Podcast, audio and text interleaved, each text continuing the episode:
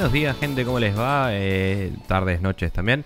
Eh, mi nombre es Nicolás Viegas Palermo, estamos como siempre acá con el señor Maximiliano Carrión para eh, este nuevo episodio de Spreadshot News Podcast, en esta ocasión el número 307.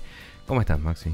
Bien, bien, por suerte. hoy no me, me amedrenté y me fui a comprar facturas porque dije, hoy hay que comprar facturas porque no tenía este, tostadas, entonces dije vamos a reemplazar eh, tostadas con facturas. Y fui, me compré facturas, con mis facturas tomé un café y ahora eh, la mañana me sonríe más mejor. Así que estamos, estamos bien y, y, vamos a estar mejor quizás más adelante o no. O sea que va a ser un capítulo inferior porque sacrificamos menos para hacerlo. Exactamente. Bien, perfecto. Eh, Bueno, yo me levanté hace como media hora y me desayuné la idea de que no están dando el sitio, así que me puse a hacer cosas para, para remediar eso. de, de y lo voy a decir ahora rápido porque me da fiaca hacer después esta sección que ya ni me acuerdo cómo se llama, pero, pero básicamente em, el hosting que usábamos antes eh, no lo usamos más hace rato, pero el .com estaba registrado ahí y decidió dejar de andar porque whatever, así que aunque le falta un mes y pico al .com todavía para expirar, así que inicié trámites de transferencia a un eh, servicio de domain hosting que me recomendó mi mejor amiga que labura con web development y todo eso, así que eh, una vez que ese trámite haya sido completado, me voy a asegurar de que ande todo bien y todos felices. Y de mientras tanto, eh, nos pueden encontrar en Tumblr, eh, en tumblr.sprechonews.com. Eh, no es sprechonews.tumblr.com. Sí, eso. sprechonews.tumblr.com o tumblr.com barra sprechonews, creo que también funciona. Y, y ahí está el sitio con todos los posts. Y si no, pueden entrar a Archive y escuchar los capítulos desde ahí. Obviamente, si están escuchando esto, de alguna forma nos encontraron. Pero esto es un aviso de que eh, mientras no se arregle eso, esta es la situación, debería de arreglarse dentro de esta semana. Así sí, que eh, bueno, es al pedo decirlo, pero si se fijan en el feed, muy probablemente, si esto no está arreglado para el martes, este programa no aparezca en el feed hasta que el .com esté de vuelta subido, o sea, esté de vuelta funcionando. Eh, por eso es muy probable que esté roto el feed. o sea, van a ver una versión cacheada del feed. Claro. No van a poder acceder al, mismo porque .com no anda. Eh, y está en .com barra podcast. Pero bueno, eh, todo esto se debería arreglar en los días venideros, con suerte, antes del martes, si no verán nada grave. Pero si ustedes escuchan podcast frecuentemente y veían un signo de admiración al lado de Sprecho News diciendo el feed está roto, ahora saben por qué es. Exacto. Porque no andaba. Bien. Eh, estaremos eh, actualizándonos al respecto y voy a armar unos posts para cada tanto notificarlo en Twitter o en Facebook y que queden de récord. Bien. Continuamos entonces así con el episodio número 307 de Spreadshot News, agradeciendo a la gente que nos escribió eh, durante la semana, incluidos Ignacio Gut, Neko Bakiani, Marcio Rosa, Maxi Rartefaba, Pyro de Persona No Se Cae, Jorge Peiret y Matías Paz, así como también al señor Martín Blasquez que sigue manteniendo la alegría en la cuenta arroba Rule, donde comparte eh, los juegos que están por debajo de los 20 dólares para PC. Eh, buenos, bonitos y baratos. Eh, Maxi, vos tenés un comentario del señor Ignacio Gut aquí para destacar. Sí, es un comentario por partida doble porque primero comentó, acabo de terminar el programa de como 6 horas de la E3, no siento mis piernas y creo que hace días que no como. Eh, postdata estuvo muy bueno y después vos le respondiste y le agradeciste que, que, pasara y que lo haya disfrutado. Y dice, me gustó y mucho, gran análisis a fondo. De todas, yo vi en vivo solo la de Bethesda por hype de Fallout y apenas una parte de Nintendo. Y si bien tenía muchos detalles de las otras conferencias de otros podcast amigos, ustedes barrieron más a fondo y en un principio parecía muy largo, pero ahora que lo terminé valió la pena totalmente. Nunca les comento porque siempre voy dos o tres semanas atrasado y queda recolgado, pero voy a empezar a comentar así les entrego mi feedback desde el pasado. Sí, eh, como siempre dijimos, no hay, no hay ningún inconveniente porque ya estamos acostumbrados a los comentarios o temporales que nos hacen varias personas, entonces es como que en, en, algún momento cuando caiga siempre es bienvenido y será leído y será tenido en cuenta para cuando quieran este, comentar, así que no hay ningún problema de comentar, ya sea en el episodio correspondiente o en el episodio que a ustedes les cayó esa semana y comentar sobre episodios de dos o tres semanas anteriores. Sí, sugerimos dar un poco de contexto porque nuestra memoria es un flan sí. y es difícil de eh, reinterpretar a veces qué carajo dijimos eh, usando ingeniería inversa de los comentarios. eh, como, o sea, decir que en general Seba nos comenta sobre el último, pero cuando él escribe comentarios kilométricos como la vez pasada, hubo varias frases que eh, hubo que pensar de dónde venían. Y encima hay que aclarársela a los oyentes cuando lo leemos al aire, así que es complicado. Bien, eh, yo tengo un comentario de Pyro de Persona No Se Cae que dice que estaba escuchando la magia Barbil de Spreadshot News. Le gusta, le gusta tuitear cuando nos escucha Mm. eh, y, y mencionarnos y hacernos chivo mientras nos deja el comentario, así que le agradecemos eso.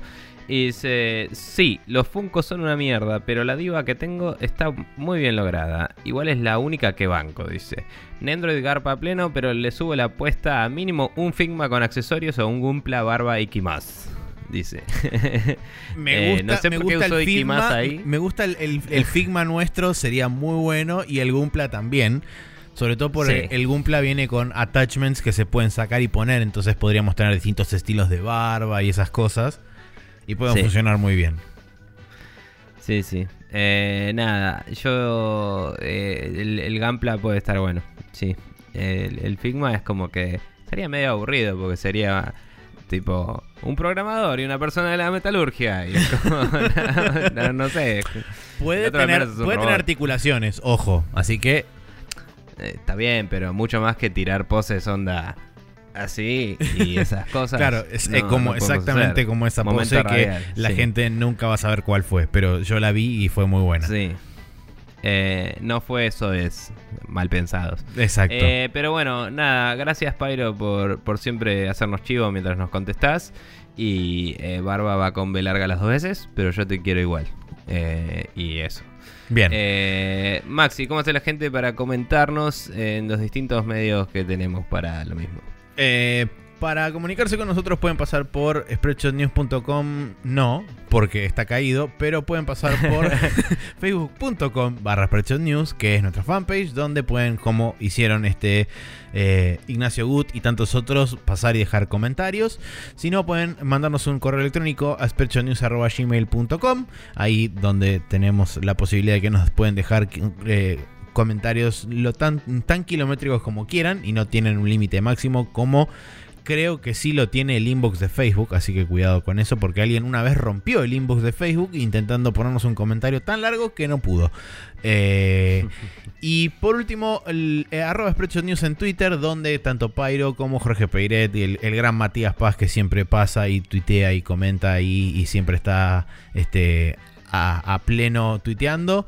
Eh, también pueden pasar por ahí y dejarnos un comentario. Y por último, el Google Forms, si bien este ahora no lo estamos revisando mucho, pero creo que sería buen este bueno revisarlo dentro de relativamente poco a ver si, si tuvo buen, nuevas entradas. Pero para poner este, una pregunta en el Google Forms pueden pasar por Facebook, apretar el botón de contactas o el post piñado en Twitter y ahí escriben una pregunta y cuando haya una cantidad X las agarramos y las contestamos.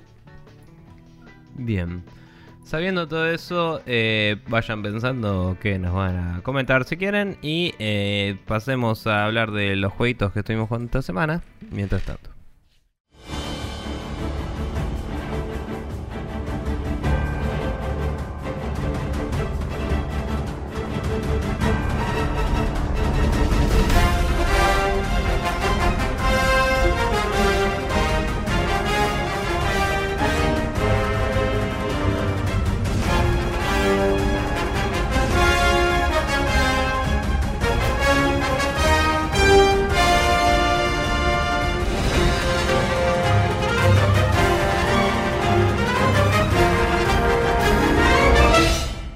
Que estamos de vuelta en el Now Loading, donde vamos a hablar de cuatro juegos que estuvimos jugando.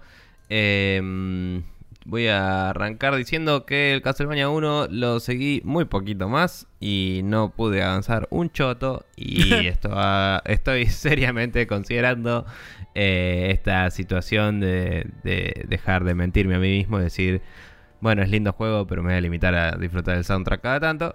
Eh, porque nada, está, está complicado. O, la otra es abusar de los save states, así que tal vez pruebe eso a ver qué tal...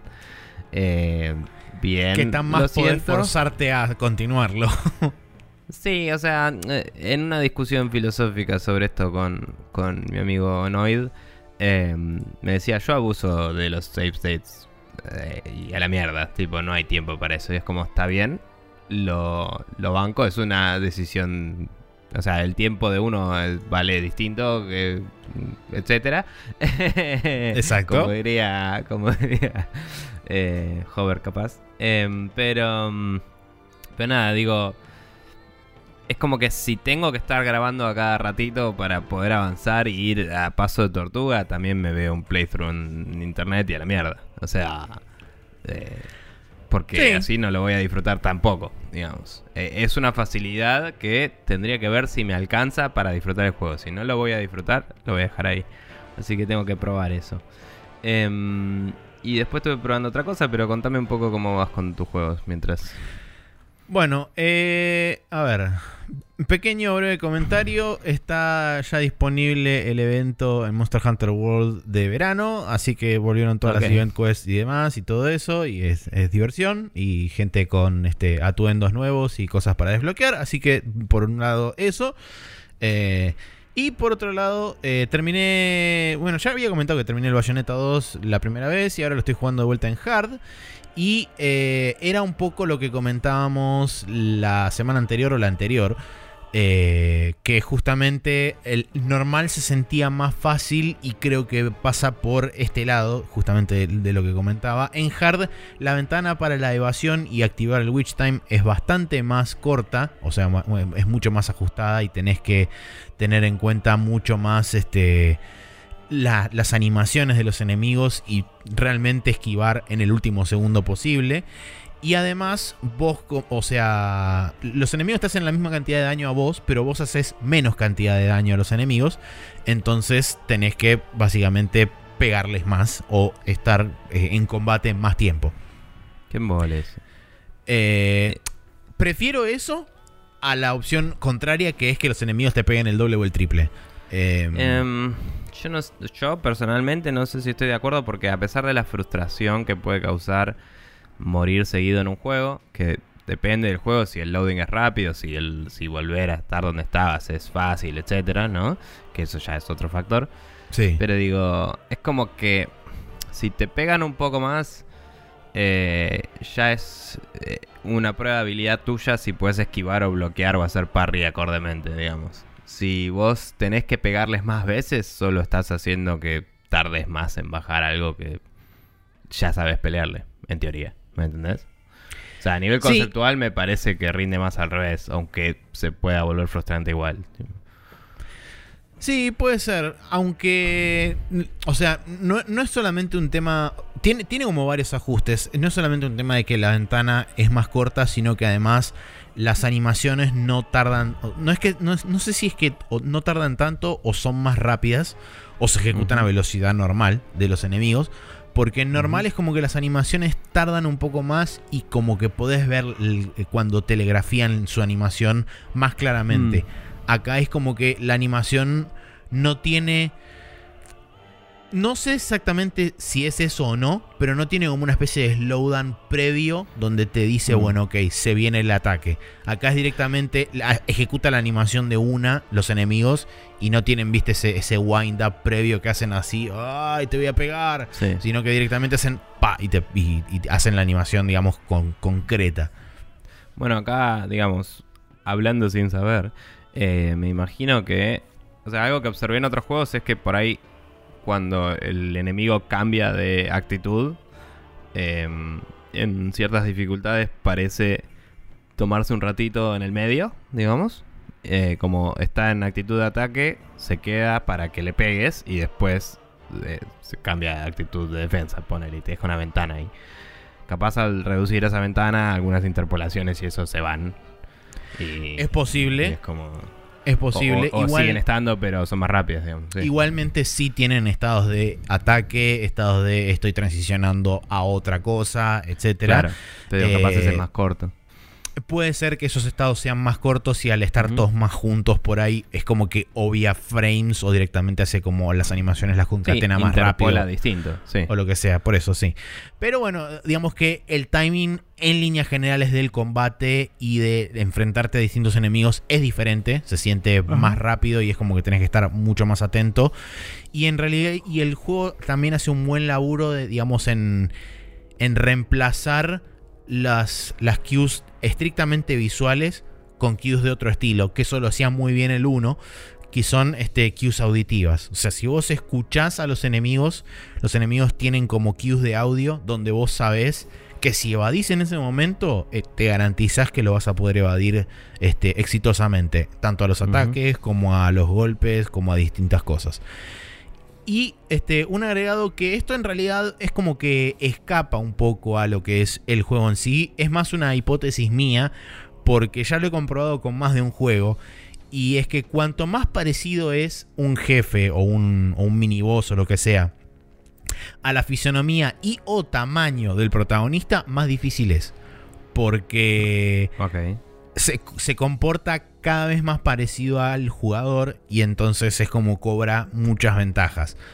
Eh, lo digo en particular en este juego porque cuando te enfrentas a enemigos que son ultra gigantes y qué sé yo, son mucho más fáciles de, de matar que, por ejemplo, un chabón que te enfrentas que tiene eh, la misma altura que vos, o sea, es un personaje humano y tiene prácticamente el mismo set de habilidades que tiene Bayonetta. Y entonces es como, bueno, que claramente esto es una pelea de ver quién va de más rápido primero.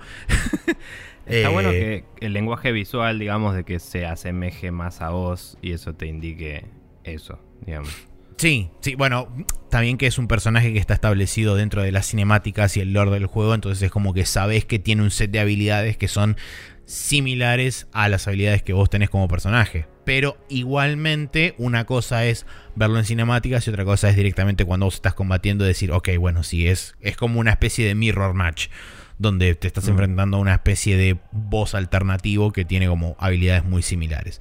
Pero digamos, esto extrapolado a otros juegos también tiene muchas similaridades. Por ejemplo, en el Shadows de Colossus, los, este, los colosos más difíciles son los más chicos. Los que son, por ejemplo, el toro chiquitito, el león, este, que son todos cuadrúpedos, pero que primero son muy rápidos, o sea, son mucho más ágiles que los grandes. Eso ya los, los convierte automáticamente en un enemigo más difícil. Segundo, son mucho más movedizos, con lo cual vos como Wander, al treparte a los bichos, tenés que estar este, como mucho más tiempo agarrándote y el grip se te gasta más rápido. Entonces Sí, es como que Y tenés, que saber cuándo soltar. Exactamente, tenés que tener mayores consideraciones cuanto más chiquito es el enemigo. Y también me ha pasado en otros juegos de encontrarme con enemigos que son por ahí más chicos que yo y que son más difíciles que por ahí enemigos más grandes. Entonces, Sí, me parece que es, es como una medio como una una regla. cosa medio cultural. Eh, Sí. Que se, que se Mm. transforma, o sea, mejor dicho, no se transforma, sino que se este, traspasa las, este, las barreras de un juego en particular que lo hace, sino que es más a, a nivel por ahí de varios tipos de juegos. Sí, yo eh, creo que solo porque culturalmente suele haber muchos más, eh, digamos, robots gigantes y cosas así en, juegos japoneses. Es como que vemos más ejemplos ahí. Debe, yo creo que debe ser de, de todas las culturas un poco. Porque también lo... Ahora no se me ocurren muchos ejemplos, pero me parece que también siempre son más fáciles los bosses gigantes que los, los duelos en los juegos yankees. O en Sí. los juegos europeos. Suelen, Y- suelen ser más difíciles. Los, O sea, los mm, duelos Primero porque la- es un. Claro, porque es un target gigante, digamos. Entonces Sí. le pegas casi seguro.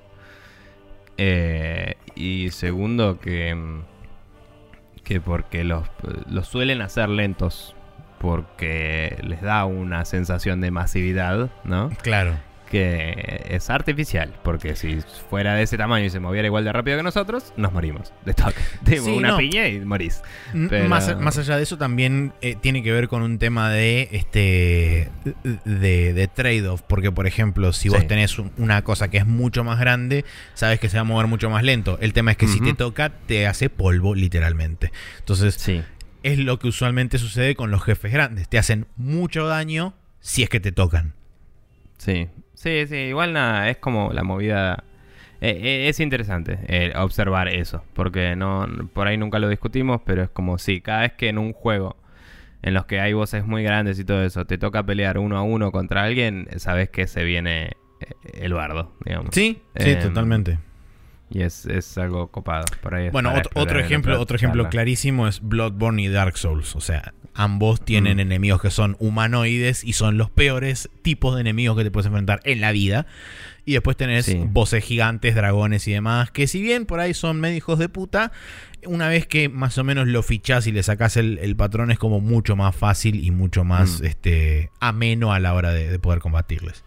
Sí, digamos, es una conversación súper tangencial, pero es algo interesante. Que diría que el primer ejemplo probablemente sea Dark Link en el Zelda. Sí. Eh, que era como... O, lo, inclusive antes que eso, en el mismo juego, los, los chabones con cabeza de caballo, que son como tipos que tienen escudo y espada igual que vos, y, son re jodidos. Pero bueno. Nada, era una observación. Eh, bueno, yo, como dije la otra vez, eh, porque está en el Game Pass, me bajé el Fallout 4 y me puse a jugarlo a ver qué onda. Eh, tengo entendido que se pone muy repetitivo a la larga. Yo jugué 8 horas más o menos hasta ahora. Eh, porque no lo dije, pero nada, me tomé un par de días del laburo y tuve un fin de súper largo. Yupi. Em, y, y nada, vicié bastante. Y en esas 8 horas llegué a nivel 8, curiosamente. Eh, y mm, eh, hice algunas misiones, exploré bastante. Me parece que está bastante bien por lo menos en el área que exploré, eh, está bastante bien. Em, me sale la palabra sideado, no sé, pero como eh, hay como distintas cosas, sí, sí, distintas cosas ahí que están dispuestas, digamos, para que las descubras, ¿no? Eh, como entonces vas pasás por una estación de tren y hay como eh, igual esto es un camino bastante fácil de encontrarte porque es camino hacia las quests, ¿no? Que tenés que hacer al principio, pero bueno.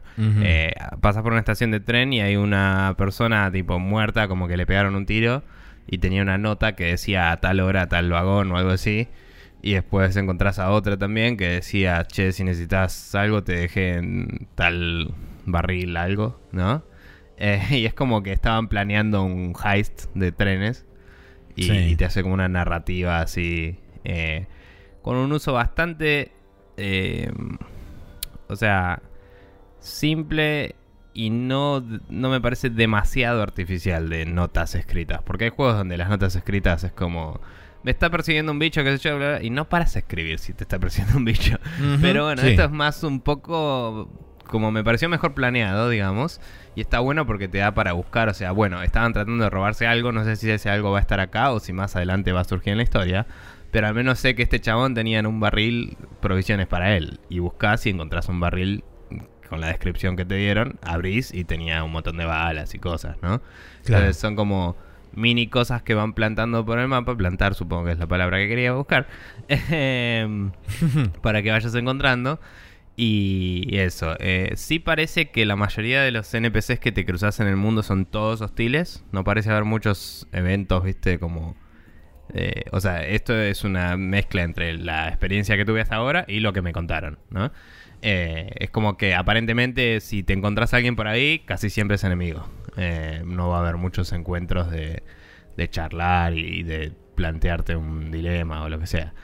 Eh, o sea, es como en los en las ciudades y settlements es donde vas a interactuar socialmente y en la Wasteland es tiritos. Eh, que es no es uno a uno con lo que es Fallout, entre comillas, ¿no? Em, pero bueno, o sea, viniendo del New Vegas, que estaba escrito por los que escribieron el 1 y el 2, eh, es como que se volvieron a volcar mucho más al shooting, que es lo que encaraba el 3, ponele. Dicho eso, el- las mecánicas de shooting están bastante buenas, ¿no? O sea, se siente más como un shooter que otros eh, Claro. Fallout anteriores. Entonces es bastante sólido en eso. No es que te frustran las mecánicas y no llega a ser un RPG, sino que es, es un shooter con, con mecánicas de RPG. Y, mm, y si no puedes apuntar bien o lo que sea, siempre puedes pelar el bat y se deja apuntar a la parte del cuerpo correspondiente y ves cómo explota en pedacitos y sos feliz. Eh, la cámara lenta anda bastante bien.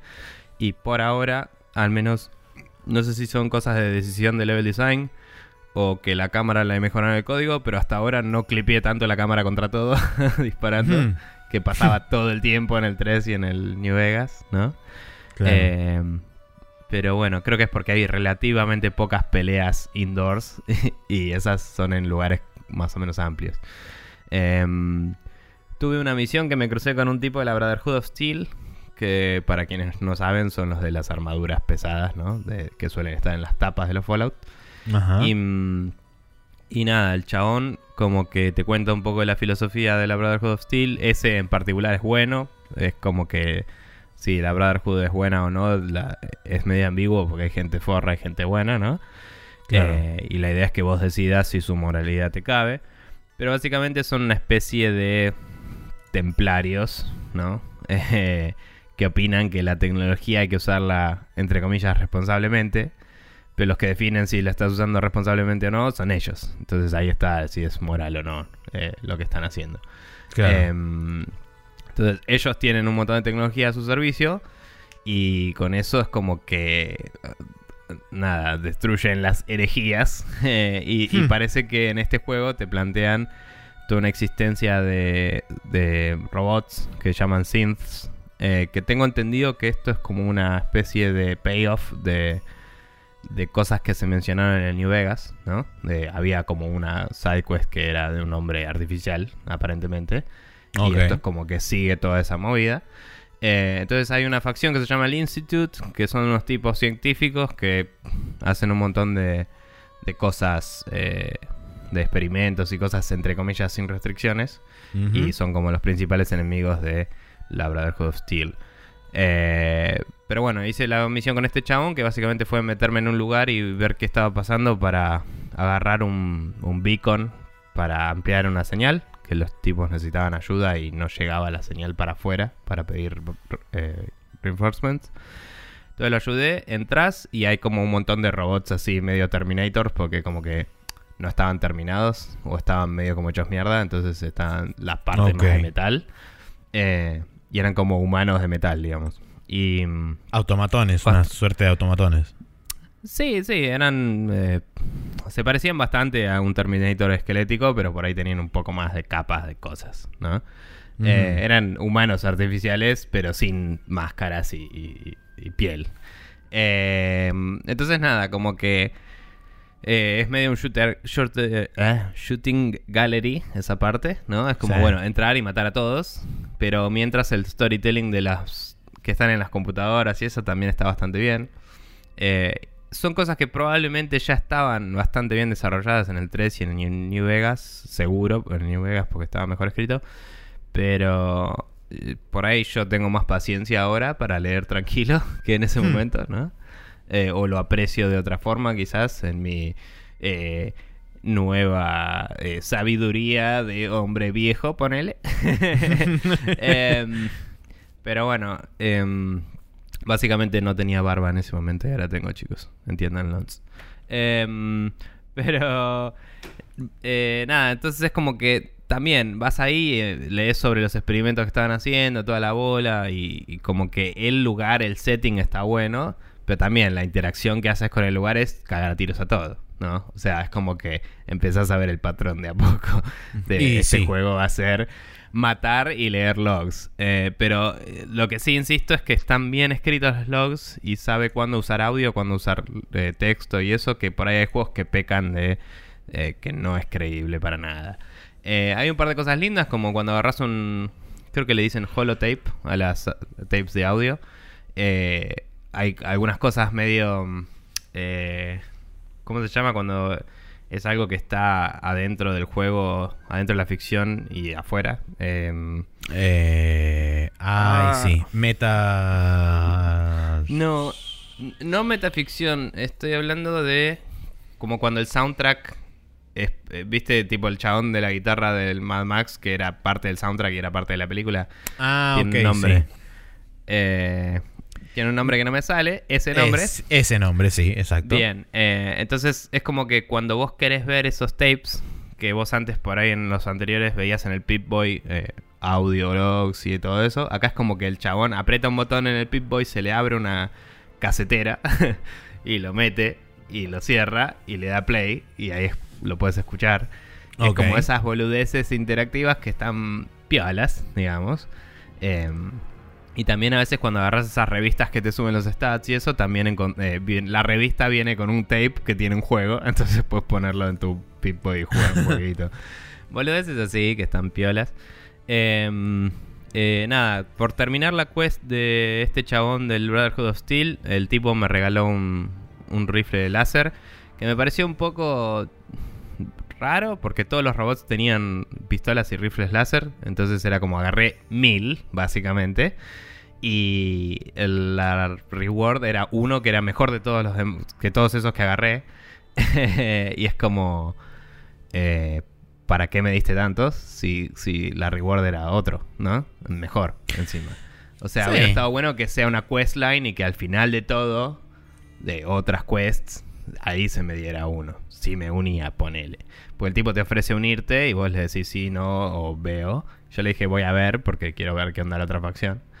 Em, pero nada. Cuestión que tengo el rifle de chabón. Y hasta ese momento que venía contando todo esto que fui matando por ahí, qué sé yo. Ustedes tienen que asumir que cada 5 minutos paraba a craftear cosas. Porque craftear cosas es merca en este juego. Y es eh, muy como, bueno, a ver, tengo esto, esto y esto y esto. Puedo hacer que mi pistola tenga esto y no sé qué. Y empezás a toquetear todo lo que tenés en el inventario. Y, mm, y es muy, muy adictivo y, y Minecraft. Em, y nada, el- mi pistola la fui mejorando bastante ya. Eh, ahora que tengo el rifle le mejoré un par de cosas desde que me lo dio al toque. Y ya es un rifle resarpado para el nivel que tengo, digamos. Eh, y por esta misión tengo un montón de balas de, de arma láser, que son como baterías, ¿no? Em, así que es como que entre la pistola, que la tengo bastante tuneada, que en Fallout en general, si pones los perks adecuados, las mejores builds suelen ser tener pistola. Eh, entonces, entre eso y tener un rifle láser que pega bastante rango y todo, estoy bastante armadito. Em, y cuando quiera me puedo subir a la armadura, porque en la historia te la dan al toque. Así que puedo ser un lindo tanque también. Eh, y bueno, descubrí un par de settlements donde podés construir casitas y cosas, ¿no? La historia te da uno al toque y después encontré otro. Eh, y en esas son áreas donde puedes craftear y, y puedes, puedes deshacer mucho de lo que está ahí tirado, que Sí. suele ser considerado chatarra.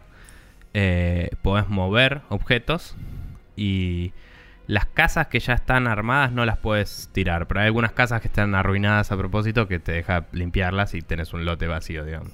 Ujú. Y ahí podés construir lo que quieras. Eh, en, todo el área puedes construir lo que quieras. Hay un límite de cuántos objetos puedes spawnear, pero creo que es bastante alto y se puede modear para que tenga más, inclusive en consola. Eh, se puede bajar el mod. Eh, y nada, eh, estuve, digamos, el- en la historia, el, primer settlement que tenés, te dan unas... te, te aparecen arriba unos stats de cuántas camas tenés, si estás generando comida, si estás generando bebida, que es medio Fallout Shelter, todo eso. Y, y el jueguito de mobile, digo. Sí. Y como que tenés que hacer las cosas para que se mantengan abastecidos. Y tenés que poner seguridad también, porque aparentemente te pueden caer raiders cuando sea. Por ahora no me pasó. Eh, y hay algunos bugs, porque Bethesda y juego de Fallout. eh, hay algunos bugs medio fuertes en cuanto a asignar personajes a, a tareas y eso. Que no pude poner a un chabón a la defensa. Tipo, puse una, unas bolsas de arena en un lugar y quería poner a uno que es un ranger a defender y no puedo seleccionarlo y decirle anda ahí. Y no puedo. Y es como la UI debería estar ahí y no está. Así que boludeces así, medio molestas. Pero súper entretenido al menos. Y como juego, digamos, entre comillas, gratis por tener el Game Pass, garpa a pleno. Eh, tengo entendido que los fanáticos de Fallout que lo jugaron no les gustó. Así que si ustedes son fanáticos del Fallout y tienen el Game Pass, pruébenlo. Si no lo tienen, no lo prueben. Eh, diría, no, no lo compren. Eh, según me dijeron. Pero para pasar el rato, craftear y cagarse tiritos y leer lore copado, está piale. Nada. Ok. Bueno, yo seguí jugando un poco más el Velocity 2X. estoy a unas. Creo que son 6 o 7 misiones del final. Eh, pero me topé con. O sea, no seguí avanzando porque me topé justamente con una. con un este, hard cap bastante importante. Que es que, si vos recordás, la semana pasada yo te había contado que a medida que vas pasando las misiones, vos tenés una especie de contador de experiencia. Y eso, ese contador de experiencia es lo que te va este, dando la posibilidad de desbloqueando misiones y poder seguir avanzando en la historia. Bueno, llegó un punto en donde la cantidad de experiencia que obtuve de la misión anterior no es suficiente para desbloquear la misión siguiente. Entonces, ¿qué pasa? Tuve que volver para atrás. Eh, o sea, voy a tener que volver para atrás. ¿Por qué?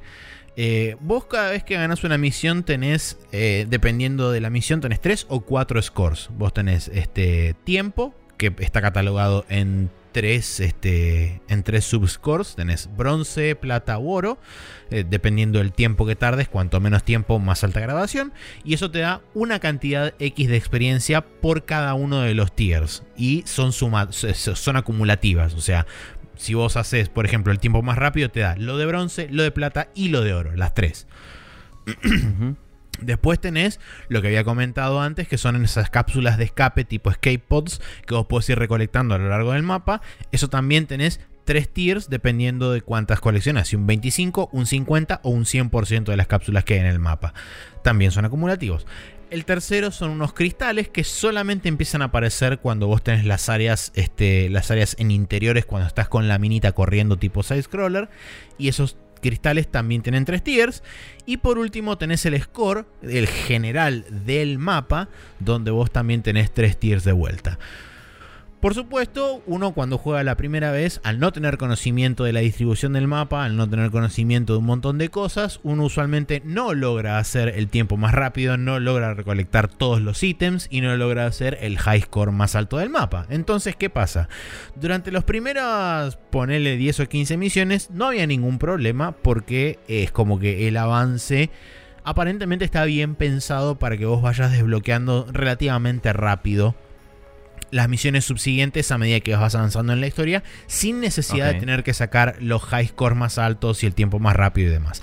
El problema es que esa ventana se va cortando cuando más cerca del final estás. Eh, entonces, en vez de tener desbloqueados. Típico. Sí, es, bastante, típico, en los juegos. Mm, pasa mucho en los juegos que tienen el modelo de, que supongo que el Mario 64 es el primero, pero digamos el, el de en cada nivel tenés N cosas para coleccionar. Sí y vas destrabando a poco. Eh, que también lo tenía, no sé, el Angry Birds y un montón de juegos mobile. Pero yo lo recuerdo primero en el Mario 64. Eh, y, va subiendo la, exponencialmente la necesidad y es medio molesto. Claro, bueno, el tema acá es que, por ejemplo, eh, en, en, vez de empezar a desbloquear de a 5 o 6 niveles para adelante, empezás a desbloquear de a 4, de a 3, de a 2. Y los últimos 4 o 5 niveles que jugué solamente estaba desbloqueando el inmediato, el inmediato siguiente. Hasta que llegó un punto mm. que la cantidad de experiencia que ganaba no me dio para desbloquear el siguiente. Y ahora estoy, entre comillas, trabado en la misión 41 o 42 de 50. Y ahora lo que tengo que hacer es revisitar las misiones anteriores para justamente farmear experiencia, entre comillas, y poder desbloquear las misiones que me faltan. Que creo que lo que voy a terminar haciendo es recorrerme todas las, todas las misiones anteriores o la, cantidad que necesite para desbloquear las 8 o 9 que me faltan de una. Así le puedo dar derecho este, en, un, en un solo tramo, le puedo dar a, a las últimas 8 misiones de corrido. Y no tengo que andar yendo y viniendo de atrás para adelante este, para ir desbloqueando a medida que vaya necesitándolas. Eh, eso es algo que, bueno, me, me, frustró un poco y me impidió, digamos, el progreso natural, si querés, del juego. porque la verdad que fuera de eso lo venía disfrutando bastante y se siente muy satisfactorio empezar a entender cómo funcionan bien todas las mecánicas del juego y empezar a, por ejemplo, me pasó cuando empecé a volver para atrás, porque hice uno o dos niveles este, de los primeros, y es increíble como cuando ya tenés más o menos eh, incorporados o, interiorizados los controles de la nave y después más adelante los controles de la mina eh, en las partes side-scroller es muy interesante cómo pasás de ir medio como a tientas y avanzando de a poco y qué sé yo, a básicamente no pensar y ejecutar casi por, por instinto muchas de las acciones y terminás los niveles a los recontrapedos y es buenísimo. Y ahí es como que ahí me hizo un poco clic el nombre del juego de Velocity 2X porque claramente es un juego que tiene mucho de ese tema de velocidad y reflejo y respuesta rápida y pasar todos los pedos y ir sí, a los, a los recontrapedos por el mapa. Sí, sí, puesto que sí. Eh, igual nada, yo siempre voy a considerar negativo en un juego lineal que haya que grindear. Sí, no, obvio. Me pareció, me pareció choto. Por eso dije, me frustró bastante el hecho de haber llegado hasta un punto y, me y decirme, bueno, a partir de acá necesitas, no sé, 80 más de experiencia. O sea, y no tenés forma de obtenerla si no es volviendo para atrás y rehaciendo misiones. Y es como, bueno, está bien. Sí. Eh, pero bueno, igual, igual, nada, se ve que tuviste suficientemente buena experiencia como para hacerlo. sí, no, el, 80% del juego hasta ahora, la verdad que la venía pasando bien, es divertido.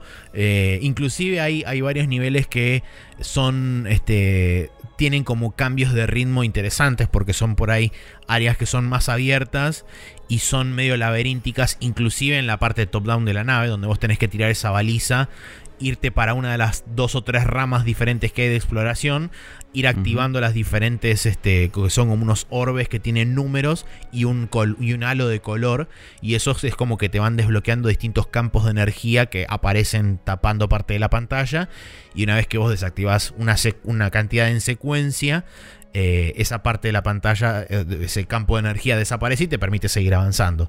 Y entonces es como que tiene, tiene movidas interesantes medio así de, puzzles y de, exploración dentro de los mismos mapas, que también se combinan con las partes side-scrollers, porque por ahí vos hay veces que te encontrás con una entrada, una especie de, de dársena, donde vos entrás y eso te transfiere a la parte side-scroller, y adentro de ese mismo laberinto side-scroller tenés por ahí varios de estas... Este, de estos campos, va, de estos campos no, de estas especies de, iconos que vos le tenés que disparar para que se destruyan, que también ayudan a continuar el progreso dentro del mapa general. Entonces es interesante que tienen ese, ese ida y vuelta.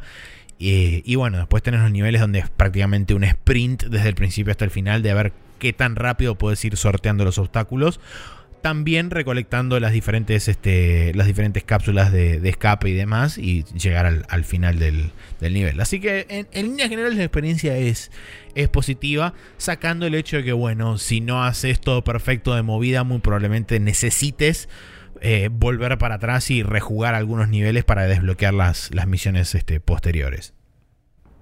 Bien. Bueno, eh, esos son todos los juegos que hemos jugado esta semana. Así que vamos a pasar a la Vamos a mencionarlos antes, porque si no, después la gente dice no, no sé qué juego jugaron. Jugamos el Bayonetta en Nintendo Switch, el Velocity 2X, que yo lo jugué en PC, pero también está disponible en consolas y va a salir prontamente en Nintendo Switch. El Castlevania 1 de NES, pero vos lo jugaste en la 3DS vía Virtual Console. Y el Fallout 4 para Xbox One, que también está disponible en Play 4 y PC. Bien. Ahora sí, vamos a pasar a la siguiente sección donde hablaremos de las noticias de esta semana.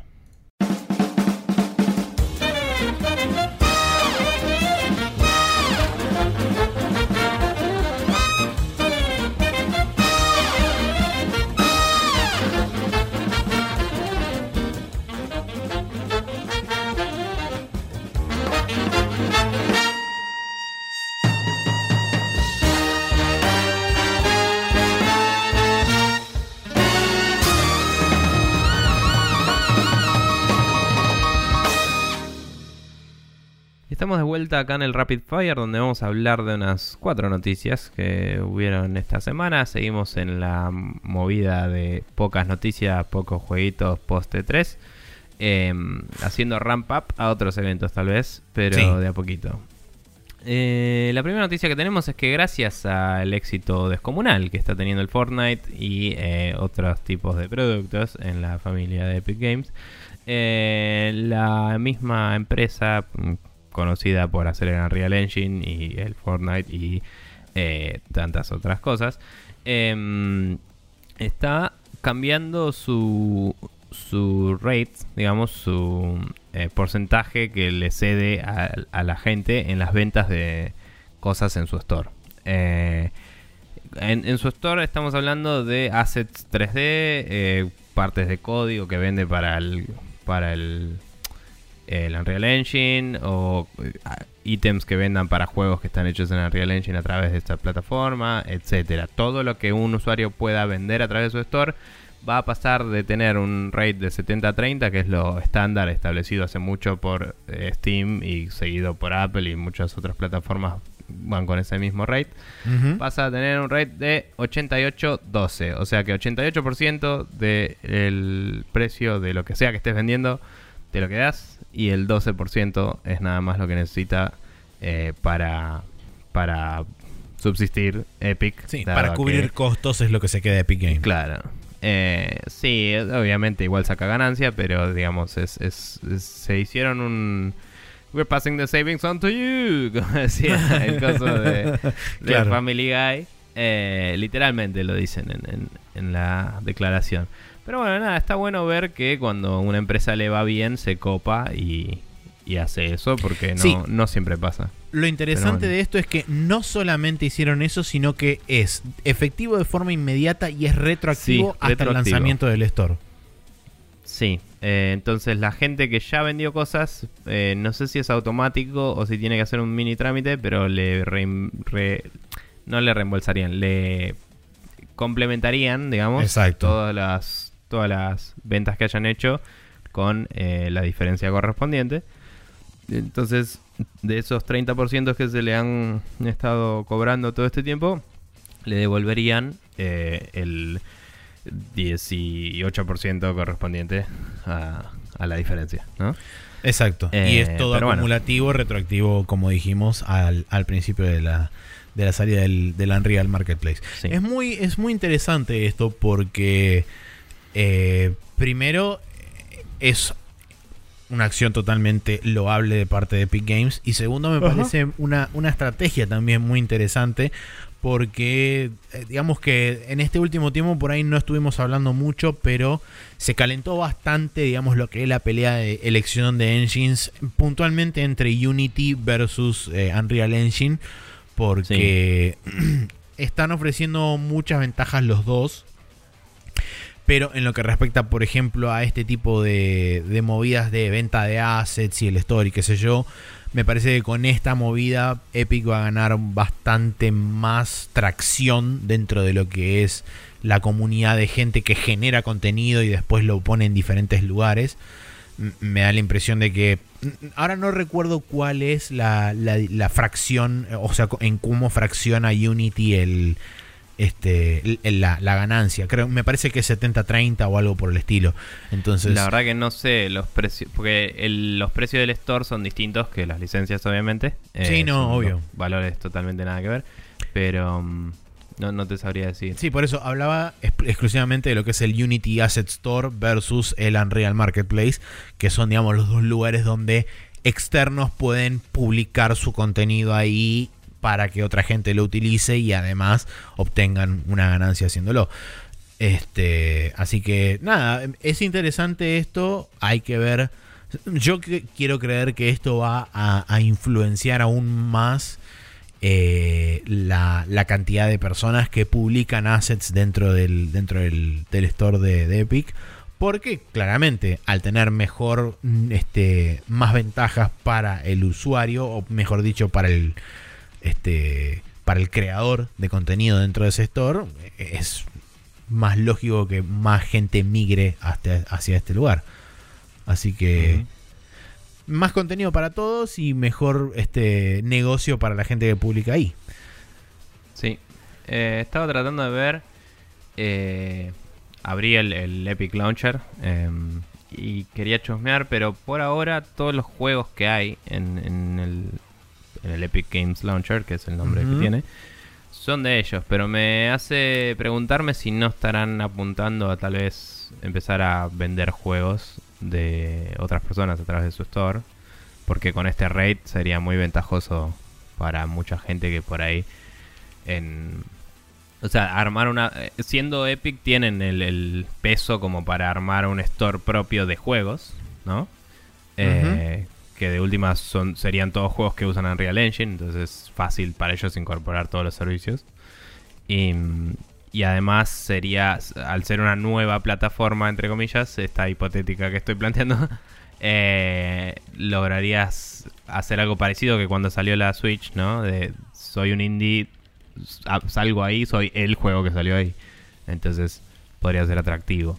Eh, no sé, no sé qué pasará con eso, pero estaremos al tanto a ver si, si siguen cambiando las movidas en Epic y les mantendremos al tanto a ustedes. Eh, Así continuando. Siguiente noticia eh, es que Calypso Media, los publishers de la franquicia Trópico, adquirieron los derechos del juego Comandos, con los que planean hacer no solamente remasters de los juegos clásicos que ya existen, sino también nuevos juegos o nuevas entradas en la, en la franquicia. Esta es una noticia que salió hace muy poco, fue creo que ayer a la noche o anteayer a la noche. Sí, ayer creo. Es, este, es interesante sobre todo por el hecho de que, bueno, los comandos hoy en día quedaron bastante viejos, son juegos que, que eran... A ver, acá estoy viendo que son de hace más o menos 20 años y, eh, quedaron como muy... Eh, muy fuera de época en el sentido de que a pesar de que vos creo que hay una versión de Go, creo que no tiene, no tiene la posibilidad de correrlo en dos box ni nada por el estilo.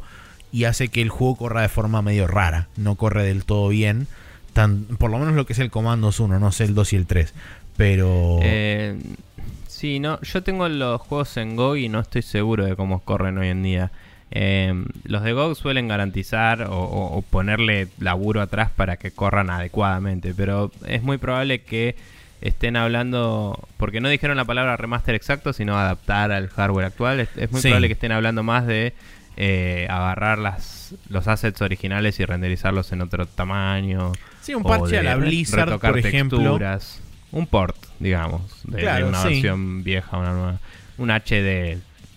Sí, puede ser un remaster, no sé. Pero yo imagino que más bien se van a enfocar en soporte widescreen y que corra bien y sale andando y con eso haces otra cosa. Porque la verdad es que a pesar de que por ahí la UI hoy puede ser un poco tosca o lo que sea, eh, los juegos esos se mantienen bastante bien. Porque eran juegos que con gráficos pre-render y eso supieron eh, tener una visual muy copada. No es que es...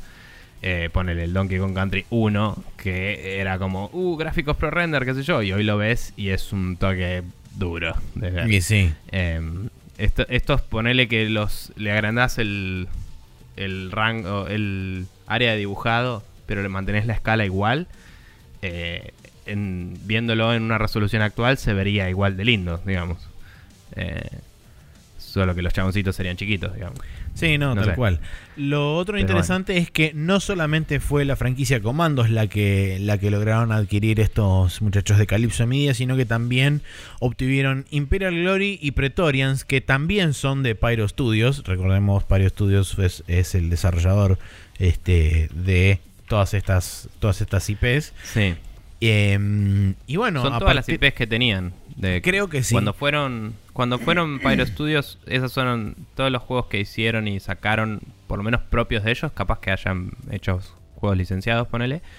Pero sí, leí un poquitito sobre la historia de Pyro a ver si seguían vivos. Y aparentemente se fusionaron con otro equipo para hacer Pyro Mobile. Y entras a pyromobile.com y no anda. Así que. Ok. Eh, o sea, capaz tienen un podcast y le salió mal el hosting como nosotros, o capaz que murió para siempre y alguien se dio cuenta de que estaban ahí medio para agarrar baratas las, las licencias y le entró, ¿no? Esas son las dos posibilidades.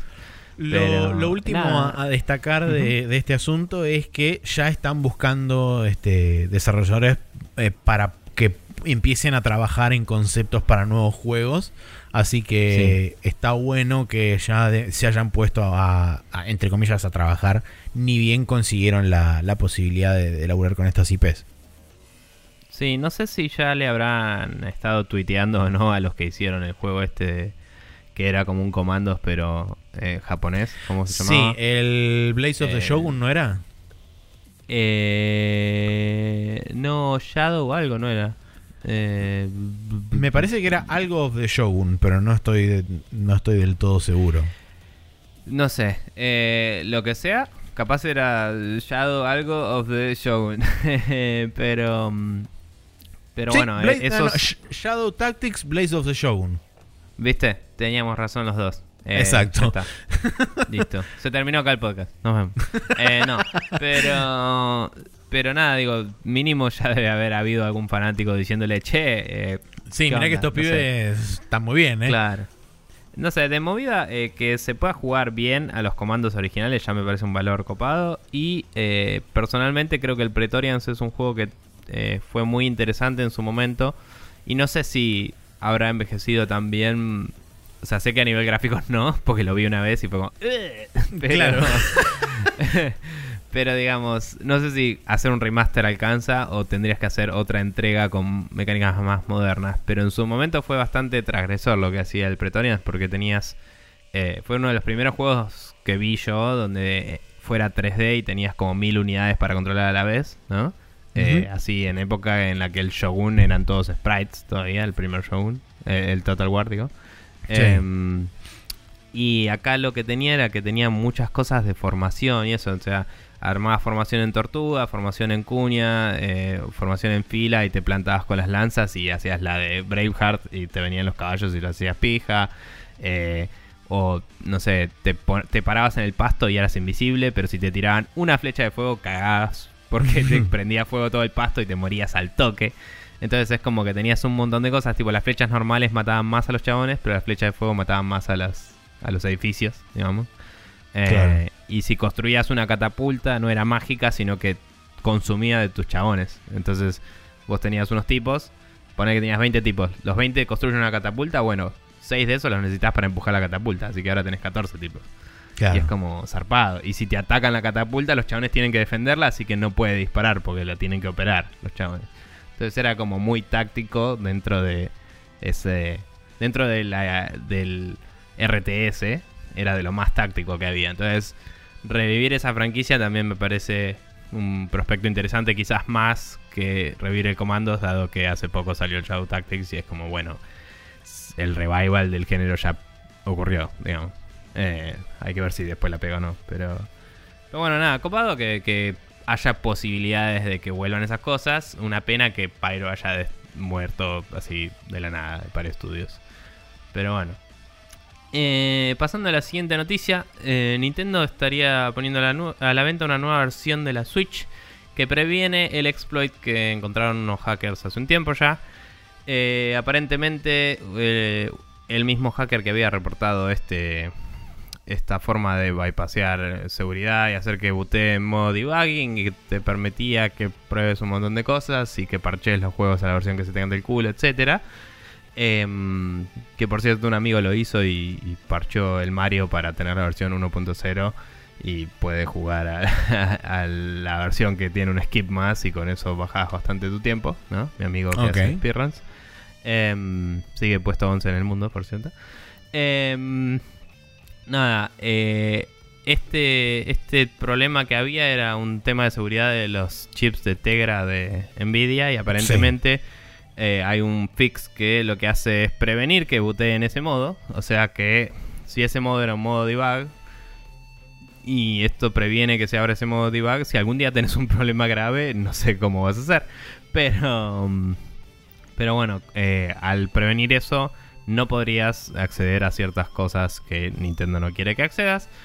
Hay gente que nos posteó diciendo, espero que no le cambien también las, eh, las capacidades de proceso y eso, yo diría que no se preocupe porque mm, las revisiones de seguridad y eso suelen ser mínimas y si hay un cambio es porque es más barato, no porque Eh, o sea, no, van a mejorar la consola sin anunciarlo. Sí, no, como tal cual. una revisión. eh, porque es estúpido a nivel marketing, o sea, tenés que vender eso. Em, y si hay alguna razón, por lo más mínima, de que esa consola sea más rápida, es simplemente porque era más barato producir este chip que este otro chip y este chip nuevo es más rápido, no porque realmente buscaron mejorarla, ¿no? No, O tal sea, cual. La y idea eso princ- pasa. Sí. Sí. La idea, la idea principal detrás de esta nueva revisión de hardware es justamente bloquear el acceso a esta, este, este exploit de seguridad para justamente prevenir que la consola butee y demás y se pueda acceder al básicamente a la capa más baja de abstracción posible de la consola y te permita abrirla básicamente en dos. Eh, algo muy curioso es que aparentemente eh, ese exploit de seguridad solamente funciona con el firmware 4.1, 4 4.1.0 o previo. Eh, Pero bueno, la cuestión Eh, es no, que... eh, perdón, lo, lo que dice el artículo es que el, el mismo hacker dice que encontró otra vulnerabilidad que es para esa versión o anteriores. eso, eh, Y que el nuevo hardware todavía trae esa versión, entonces hipotéticamente se puede usar ese otro exploit, pero ese otro exploit todavía no se contó cómo es. sí. Sí, no en es, no lo es que hacen- público. Claro, en general lo que hacen estos tipos es le avisan a Nintendo con tiempo eh, para protegerse legalmente a ellos mismos, digamos. Sí, le avisan obvio. a Nintendo, che, encontré esta- este problema en tu seguridad y se da un periodo que creo que son como 90 días, que es algo medio establecido, no sé si legalmente, es como un precedente de que siempre fue así. Y después de esa cantidad de días es como que ya lo puede decir públicamente porque es como, bueno, yo avisé chicos y acá está. Y nadie te puede decir nada, ¿no? Entonces, eh, por ahora no se sabe eso y si Nintendo actúa rápido y las consolas que se venden siempre tienen una versión superior a esa, eh, ese tampoco sería un problema. Em, pero digamos, hoy hay en stock algunas con esta revisión de hardware, pero con versión 4.1.0 y esas se podrían truchear si se conociese cómo. Eh, Claro. Así que hay que ver qué pasa con eso. Eh, si se liquea o si se anuncia antes de que se parcheen todas las consolas o qué pasa. Así es. Pero bueno. Bien, la siguiente Bien. noticia, que en realidad es medio como una efeméride, porque este es el poder de la programación y de cómo una letra puede hacer o romper todo. ¿Por qué? En una de las últimas sales de Steam, se- el, el Aliens Colonial Marines terminó estando a 3 dólares. Entonces hubo mucha gente que lo compró. Y eh, aparentemente alguien que se puso a hurgar a través de los archivos descubrió que en un INI, eh, en un punto INI del juego, había un error de tipeo. Y ese error de tipeo aparentemente fue lo que hizo que la IA del juego, particularmente la IA de los enemigos, en, en este caso los xenomorfos, eh, fuera lo que fue en el momento del lanzamiento del juego, que era básicamente idiota. Y hay justamente un, un GIF alusivo en el artículo que es muy interesante de ver porque es básicamente un alien caminando, pasándole justo por adelante al chabón, mientras el chabón está parado, alumbrándolo con una linterna y ves que el alien pasa caminando como si nada.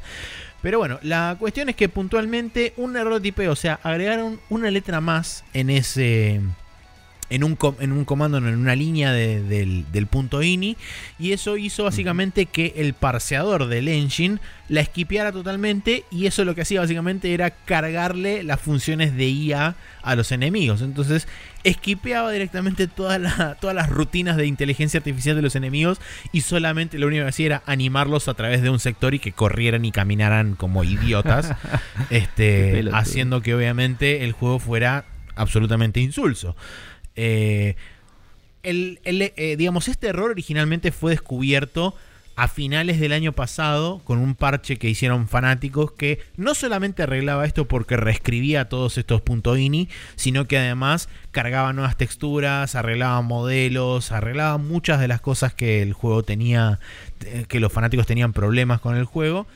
Pero el tema es que mucha gente, al haberlo comprado en esta última sale a 3 dólares, eh, el- que se puso a investigar solamente cambió esa letra y automáticamente la inteligencia artificial de los enemigos empezó a funcionar.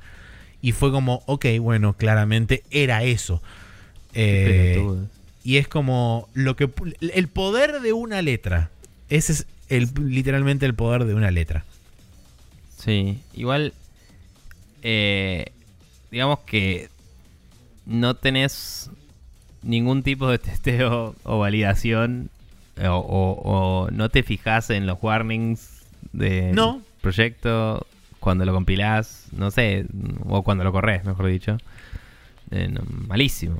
Eh, o sea, está bien, ah, es- todo el software tiene warnings y errores que eh, sabes y dejas pasar, ¿no? Pero es como cuando hay un error de carga en un ini y, y los ini viene de initialize, ¿no? Y es como súper necesario para que tu juego abra.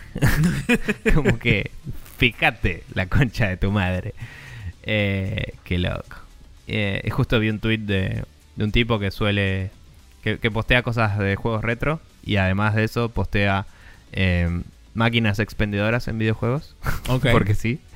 Y dice: El Colonial Marines fue criticado por su poor AI, pero me, me, me decepcionan más sus vending machines. Y muestran una, y son horribles. Son tipo una- un panel así con botones que no tiene nada. Pero bueno, nada, gracioso. Em, bien, esas han sido todas. No, no son todas las noticias. Una que agregué en el último momento porque me acordé cuando porque- veníamos sí. hablando del trópico. Bueno, entonces sería Breaking News o no? ¿Es vieja? ¿Es No, nueva? no, no, porque ya hace- es de, un de hace un par de días.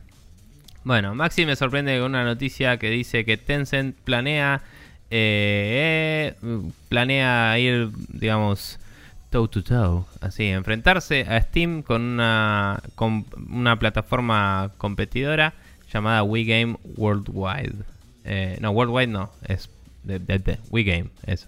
Sí. Eh, WeGame en realidad es, es el Steam chino que tiene Tencent dentro de China, o sea, es la versión china de, de Steam, pero que solamente Pero estaba dentro del mercado bien. chino. La idea ahora Planea de Tencent llevarla al mundo. es exactamente transformar en una plataforma global de la cual ya está trabajando en una versión internacional, según dijo Tencent mismo, eh, y la idea es lanzarla, creo que este año, eh, para empezar a competir con, con Steam. Y bueno, habrá que ver cuál es el, el alcance que tiene y cuál es la atracción que tiene, por supuesto, de diferentes publishers y demás. Porque recordemos que eh, China es medio como un mercado que está, este, como se lo conoce usualmente, un walled garden, porque no se permite mucho el acceso de cosas, eh, digamos, foráneas a China sin pasar por una empresa, un organismo o algo chino propiamente y que como que lo transforma en algo consumible para China. Es muy raro todo, pero así es como funciona China este, hoy en día. Em, Así que habrá que ver cuál es su este su approach a nivel mundial. Supongo que por ahí las cosas funcionarán de forma más directa, eh, pero no sé, habrá que ver. Está bien. Veremos qué pasa con eso. Eh, es raro ver que salgan de, de China cosas hacia afuera. La verdad es que vemos más el mercado occidental tratando de entrar ahí porque es donde está la plata. Eh, entonces, ver eso es como medio curioso, pero ya teniendo Tencent varias compañías distintas eh, de distintos lados del mundo ya actuando, es como que tienen representantes y conocimiento de otros mercados, a diferencia de quizás otras empresas que están más localizadas ahí, ¿no? Sí. Eh, pero bueno. Leyendo, leyendo una de las citas en el artículo dicen que también un poco la idea es a través de WeGame eh, promover el desarrollo de videojuegos chinos y es como expandir el, el mercado de juegos creados en China al resto del mundo también. Así que eso también va, va a ser interesante porque quizás son juegos que son publicados por Tencent o por publishers chinos que utilizan justamente esta plataforma de WeGame para poder llegar a otros mercados. Bien. Bueno, ahora sí, esa fue la última noticia, a menos que tengas más sorpresas No, para mí, no, no, Maximiliano. no, ya está, Ok, listo, ahora bien. sí. Y el calendario para el día martes 17 de julio dice que eh, sale el juego Adventure Time Pi- eh, Pirates of the Echiridion. Sí, E- Echiridion. Eh, para Windows, Switch, PlayStation 4 y Xbox One. También sale el Sonic Mania Plus para Switch, PlayStation 4 y Xbox One. Recordemos que esto viene con versión física, ¿verdad? Exactamente. Eh, y se puede jugar con estos dos personajes medio Phantom que eran de una versión de Mighty arcade. de Armadillo y Rey de Flying Squirrel. Sí. Eh, y por último, el Toho Genso Wanderer. eh, Reloaded, que no tengo idea qué carajo es, para Nintendo Switch y PlayStation Hell, me parece. Ok. Eh, tenía nombre de, Me encanta eh, igual la palabra Genso. Es como Genso, pero bueno. Nada. esos son los juegos de esta semana, así que vamos a cerrar ahí las noticias con eso y pasamos a la main quest donde discutiremos un poco un artículo que ya hemos discutido así nomás, pero lo haremos más a fondo hoy.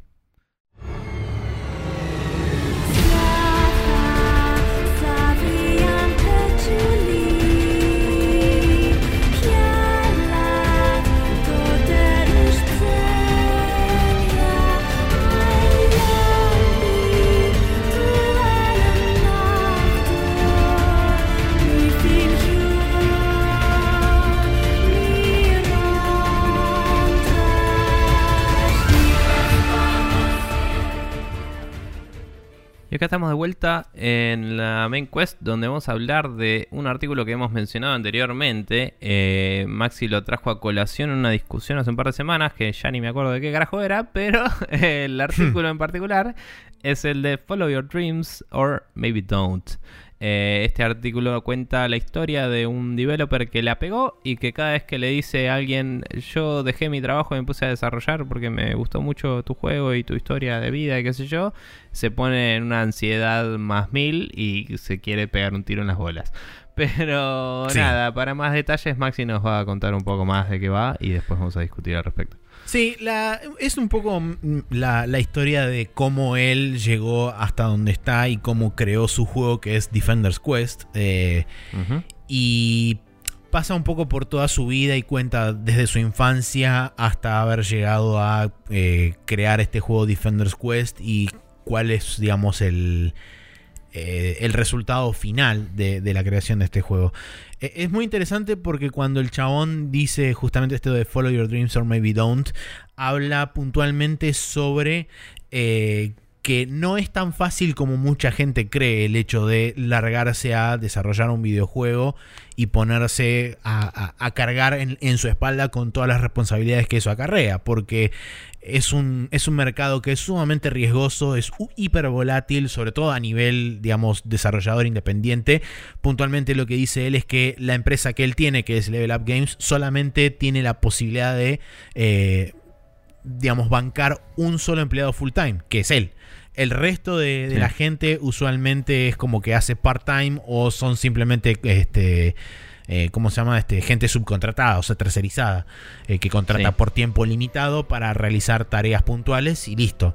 Pero es, es muy interesante porque eh, el chabón al principio dice, yo cuando, cuando era chico y tenía la, idea de, volcarme a desarrollar videojuegos, todo nació cuando jugué por primera vez el Super Mario, como, como mucha gente le pasó en su momento de haber empezado a jugar Super Mario y decir, no, chabón, esto es re niveles. Claro, exactamente, empezás a dibujar niveles, empezás a intentar entender cómo funciona todo lo que está pasando en pantalla y demás y eh, a través de bueno, los años él fue pasando por diferentes estadios inclusive en su carrera. No es que él estuvo 100% mm. enfocado en ser un, game designer o un game developer, sino que pasó por, por ejemplo, querer ser un, este, un escritor de ciencia ficción o fantasía, un, este, un modelador 3D, un animador, etc. Y él dice que... Em, es muy relatable todo. Es como, sí, yo también quiero hacer todas esas cosas. Este, y es como que pasó por todas esas diferentes etapas, se recibió de arquitecto, eh, porque se metió en una carrera que quizá algo tenía que ver con todas esas cosas o con alguna de esas cosas. Y en su máster eh, hizo un máster en Visualization Sciences que dice que es una palabra, este, es una forma linda de decir quiero trabajar para Pixar. Eh, y cuando, cuando llegó a la adultez se dio cuenta de que probando cada una de esas carreras o intentando meterse en cada una de, esos, de esas cosas que fue probando a lo largo del tiempo, se dio cuenta de que en realidad ninguna le satisfacía. Eh, era como que a la hora de, ejecutarlas no era que era malo o que o que simplemente no estaba a la par, digamos, de lo que le exigía el, reto, sino que simplemente no le gustaba hacer eso. Y fue cuando se dio cuenta que quizás la opción no era ninguna de esas cosas y que quizá tenía que darse cuenta en ese momento de que no podía sostener la promesa que le había hecho a su a su o, su promesa que le había hecho a su niño interior de hace un montón de tiempo. Sí, Eh, o sea, particularmente dice que se dio cuenta que no estaba bueno sufrir para Claro. cumplir la promesa que uno tiene consigo mismo, que me parece que es la parte de Or Maybe Don't del, del, del artículo, ¿no? O sea, el chabón lo plantea así porque, sobre todo en Estados Unidos, yo creo que acá hay una cultura un poco más del laburo me paga la vida, después hago lo que se me canta el orto. Eh, pero en Estados Unidos hay una cultura muy de eh, vos eh, tenés que saber qué querés hacer de tu vida y hacerlo porque follow your dreams eh, y porque el, este es el país de las oportunidades, etcétera.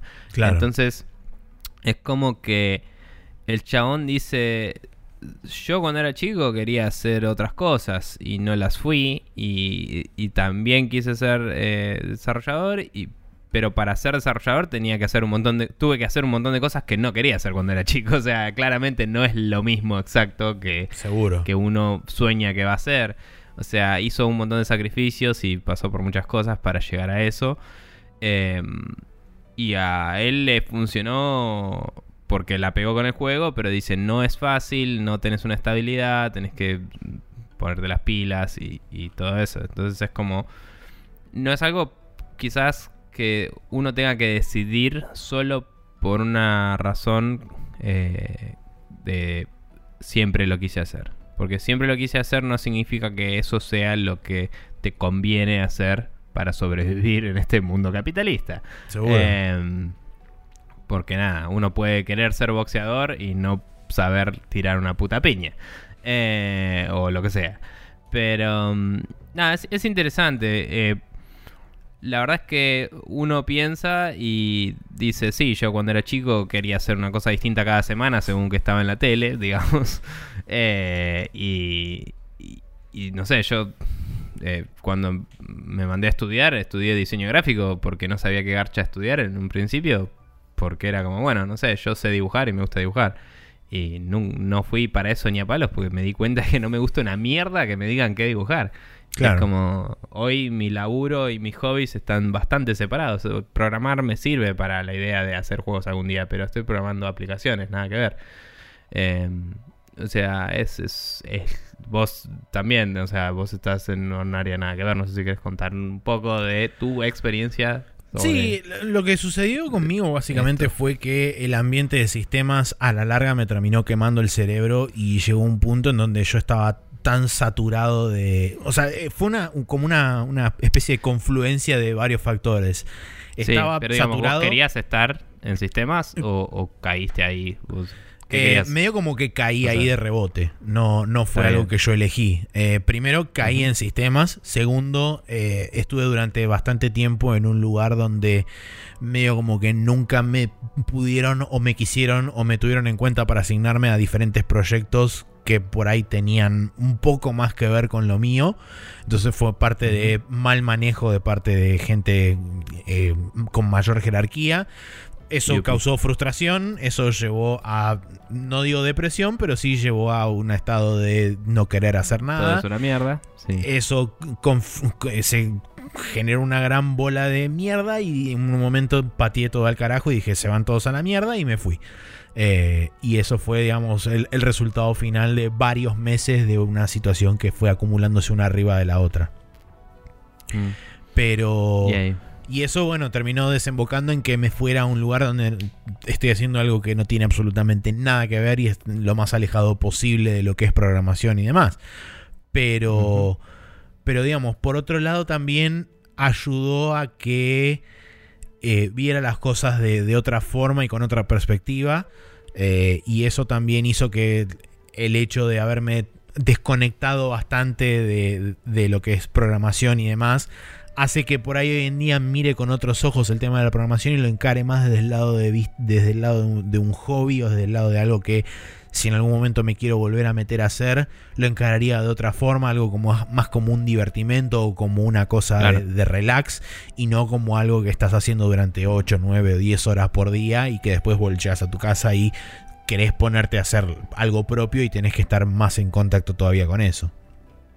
Sí, sí, a mí me pasa eso, que después de todo el día de laburo me cuesta la idea de ponerme a programar un puto juego y por eso no hago un choto, básicamente. Pero... mm, A pesar de que esté haciendo cosas distintas, ¿no? Pero, de nuevo, uno dice, bueno, o sea, yo quiero hacer juegos, ¿no? Pero no, no laburo eso porque no vi buenas oportunidades acá y cuando veo las, los testimonios de la gente que está en la industria, digamos, en todo el mundo, es como medio una mierda en todo el mundo. o sea, la aposta es o arriesgarte y hacerte un estudio o ser parte de un estudio chico que esté más o menos estable, que eso suele implicar que hacen juegos que quizás no son de tu interés, ¿no? Em, uno puede aprender cosas ahí igual y, puede después usarlas para sus cosas. Totalmente. Eh, puede ser una buena experiencia y puede ser un buen laburo. Pero es como que la situación ideal es laburar por un estudio mediano chico que esté estable. Como decía, lo que suele implicar es está haciendo juegos de celular para nenes, que es lo que más vende, y eso puede ser un embole a nivel eh, interés de uno, ¿no? Capaz a nivel programación es interesante, pero capaz a nivel eh, lo muestro en mi portfolio o no, no te interesa. Em, y, la verdad es que se paga menos que programar otras cosas. Entonces también es como, eso es otro trade-off que uno se pone en la cabeza. Hace poco un amigo me dijo, che, ¿no querés mandar eh, currículum a una empresa de juegos que esa en particular parece piola para laburar? Eh, pero la guita probablemente sería casi la mitad de lo que estoy ganando. Y Sería como... Me daría más paz mental probablemente, pero tendría que hacer las cuentas un rato para ver si, si me mandara o no a hacer eso. Seguro. Em, qué sé yo. Entonces son como cosas que uno tiene que ver. Eh, a nosotros en nuestro país nos es difícil mandarnos 100% y renunciar y seguir nuestro sueño. Creo que es algo que algunas personas hacen, eh, pero para hacerlo tienen que ahorrar mucho tiempo y ahorrar tampoco es fácil en este país. y, cuando lo hacen, eh, se queman el bocho porque no pueden parar porque eh, te estás quemando tus ahorros todo el tiempo y tenés que no parar hasta que la pegues o, o te des cuenta de que pasaste la línea de no retorno y tengas que buscar laburo de nuevo, ¿no? Sí. Eh, algo muy interesante. Creo que tenemos una visión más realista, pero sí. Sí. Algo muy interesante para, retomar un poco lo que dice el artículo es cuando hace la comparación de eh, su juego, mm, digamos, mental o su juego soñado versus lo que finalmente llegó a construir. Y es algo que, habla muy bien de, lo que son este, las limitaciones que uno tiene que tener en cuenta a la hora de traspasar, o mejor dicho, de eh, bajar de ese de ese parapeto, no parapeto, de ese especie de podio que tiene idílico de su juego ideal y bajar a, bueno, ok, ¿qué puedo hacer con los recursos que tengo hoy en día?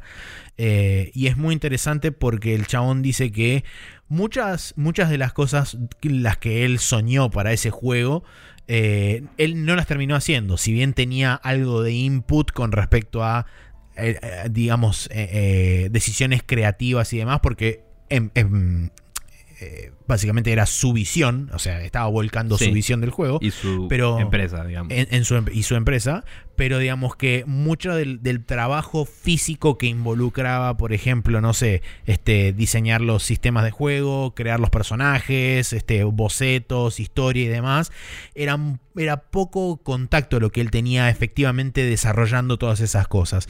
Y sin embargo, eh, cuando él, digamos, vio el, el producto final y el producto terminado, a priori es como que lo, se, lo puede sentir medio mundano, medio como básico al principio, pero algo que dice que, que él rescata de eso es que eh, contrariamente a su juego idílico, este juego existe y es algo real y que está en el mercado y que la gente puede jugar. El juego idílico es simplemente eso, es una, un ideal que él tiene en su cabeza de un juego soñado y que eso existe solamente ahí. Sí, sí, conozco un amigo, por ejemplo, que, que hace eso, hace, hace juegos y el chabón se manda y hace. Y es como... Eh, no, no, no para a diseñarlo o lo que sea. Y, por ahí está iterando todo el tiempo sobre eso y hay cosas que las hace y las tiene que tirar y eso, pero eh, su juego es jugable, o sea, lo lleva a lugares y la gente lo juega. Y, y es algo que le da, mínimo le da un renombre al chabón que le puede conseguir algunos laburos y eso, porque obviamente se banca con laburos pagos, no se banca con eso, ¿no? Pero, mm, pero digo, si estás siguiendo tu sueño, es una forma de hacerla en la que eh, puedes iterar, puedes obtener feedback de la gente y puedes ir mejorando. Eh, y, pero lo tenés que ir haciendo de rato si no vas a hacer el juego que soñaste, justamente. O sea, tenés que. Eh, como decía el coso de, de Louis C.K., narrow your dreams. sí. sí, tal cual. Eh, no sé, pero. Pero qué sé yo, es, es como un tema muy abstracto, muy gigante. Es una lectura interesante el artículo. Sí, inclusive Em, sobre el final también da un buen consejo sobre la gente que intenta eh, aprovecharse de esta visión medio como de follow your dreams, donde hay, digamos. eh, claro, sí, una- esa visión romántica por ahí de que tu sueño es posible si te dedicas completamente a él, lo cual quiere decir que dejes básicamente toda tu vida de lado y te dediques a eso. Y mucha gente utiliza eso para generarse ganancias a sí mismos y en, en pos del sufrimiento y el sacrificio de otras personas. Entonces, él también da una un- poco la, la visión esa de tampoco dejes que tu sueño nuble tu visión y que te manden a hacer cualquier cosa y que termines sacrificando más de lo que en realidad querés sacrificar. Y que por último, como cierre, dice, hay veces que está bien no seguir tu sueño y que justamente él comenta en, este, en esta parte final que él en todo momento fue consciente y estaba preparado para que si este juego no resultaba podía volver a, a un trabajo de oficina común y corriente como tiene un montón de otra gente y que en realidad eso no tiene nada de malo, es simplemente que bueno, no, no lo supiste manejar o no te salió o el mercado no estaba preparado para lo que vos estabas ofreciendo o cualquier otro millón de variables. Es simplemente un- una cosa que no se pudo dar y, y listo. Pero Mm. es muy interesante también escuchar esto porque si bien es una historia contada desde el punto de vista del suceso, tampoco es esa super explosión de mega éxito que tuvieron muchos indies. eh, que son como el, el- el- el- medio como el poster child del el desarrollo indie de no, sí, yo me rompí el culo durante 5 años en, el- en un sótano Sí. oscuro y después saqué mi juego y ahora vendí 72 millones de copias. Y no, este es un chabón que la pegó más o menos, tiene un pasar aparentemente eh, pas- pasable, justamente. Eh, Tiene una empresa la cual lo, lo- lo banca económicamente a él, nada más. Y Sí. tiene la posibilidad de seguir desarrollando y seguir creando cosas eh, por el momento. Pero él está abierto siempre a la posibilidad de que sabe que en cualquier momento se, se puede dar vuelta y tiene que por ahí recurrir a un plan B. eh, y volver a, a- a su, a su, digamos, laburo de, de 9 a 5 de oficina o lo que sea que, que hiciera previamente.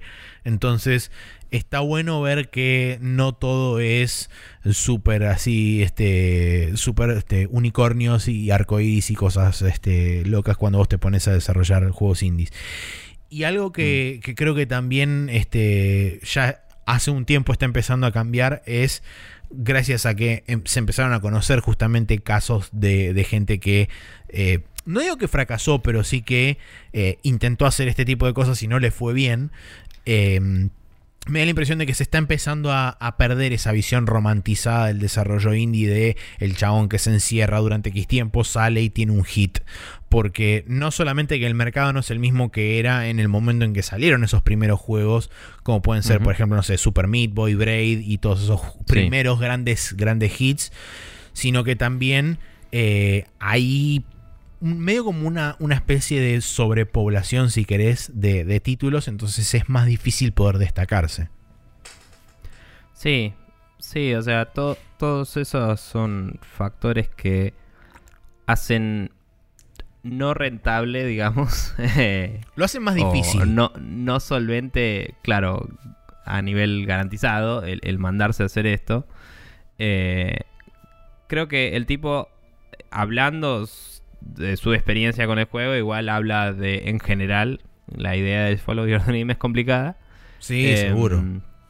Pero sí, en lo que es juegos, el mercado está saturadísimo y, y creo que la forma de hacerlo hoy es más como hizo el chabón del Action Verge, que es como, bueno, tengo un laburo, voy a mi casa y hago mi juego. Y obviamente, cuando tu laburo es laburar, creo que estaba en BioWare el chabón o en EA, no me acuerdo. No me acuerdo. Y, sabes desarrollar zarpado y es como que sos un tipo que desarrolla AAA y sabe hacer música y sabe hacer pixel art, es como que es más fácil, ¿no? Pero, pero digo, mm, el chabón solo durante cinco años de a ratos libres se hizo el juego y, ahora con esa plata que hizo, hizo el juego pudo hacer el port para varias plataformas y, y ya está laburando en otro juego. Eh, y eso lo hizo en su tiempo libre sin súper comprometer su vida más allá de tiempo, ¿no? O sea, culo en silla. Eh, que también es un sacrificio, obviamente, porque tenés que parar otras cosas de tu vida y eso. Pero, mm, qué sé yo, hay formas de encararlo. Eh, pero es difícil y es interesante verlas, ver a alguien que tuvo, digamos, éxito eh, no, no el éxito súper comunal, como decís, pero éxito. Eh, aconsejarte no lo hagas, tal vez. Em, así que nada, es una, es una lectura interesante, como decía antes, y, creo que si pueden echarle una ojeada, está bueno. Sí, totalmente recomendada. Bien. Eh, vamos a cerrar la discusión ahí y pasar al Special Mood, donde les recomendaremos un par de cosillas.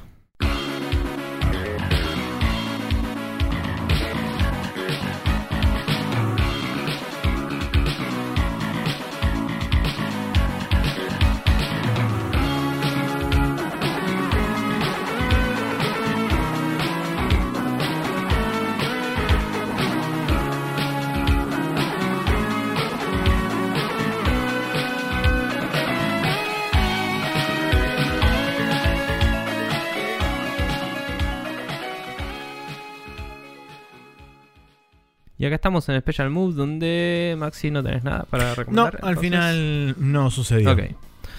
Yo tengo dos cosas. Primero, eh, Megalobox, una serie de anime que dura 13 capítulos. Proyecto de 50 aniversario de Ashton Show, eh, también conocido como Tomorrow Show, eh, que es un anime viejo de boxeo. Este es un anime nuevo de boxeo. Y tengo entendido que la premisa es muy similar, no vi la, la original yo. Pero en Megalobox lo que pasa es que em, es como una movida futurista de boxeo en un mundo un poco futuro distópico, como, como hemos sabido apreciar tantas veces en otros podcasts. Tiene pinta de medio de em, cyberpunkoide. Sí, está bastante bueno. Es, es un setting de fondo más que nada, ¿no? Pero el, es como que el deporte, es las piñas. Sí, el deporte pasa por unos exoesqueletos acá, que es como que te dejan soportar más los golpes y pegar con más fuerza también. Em, y es como que hay toda una trama de...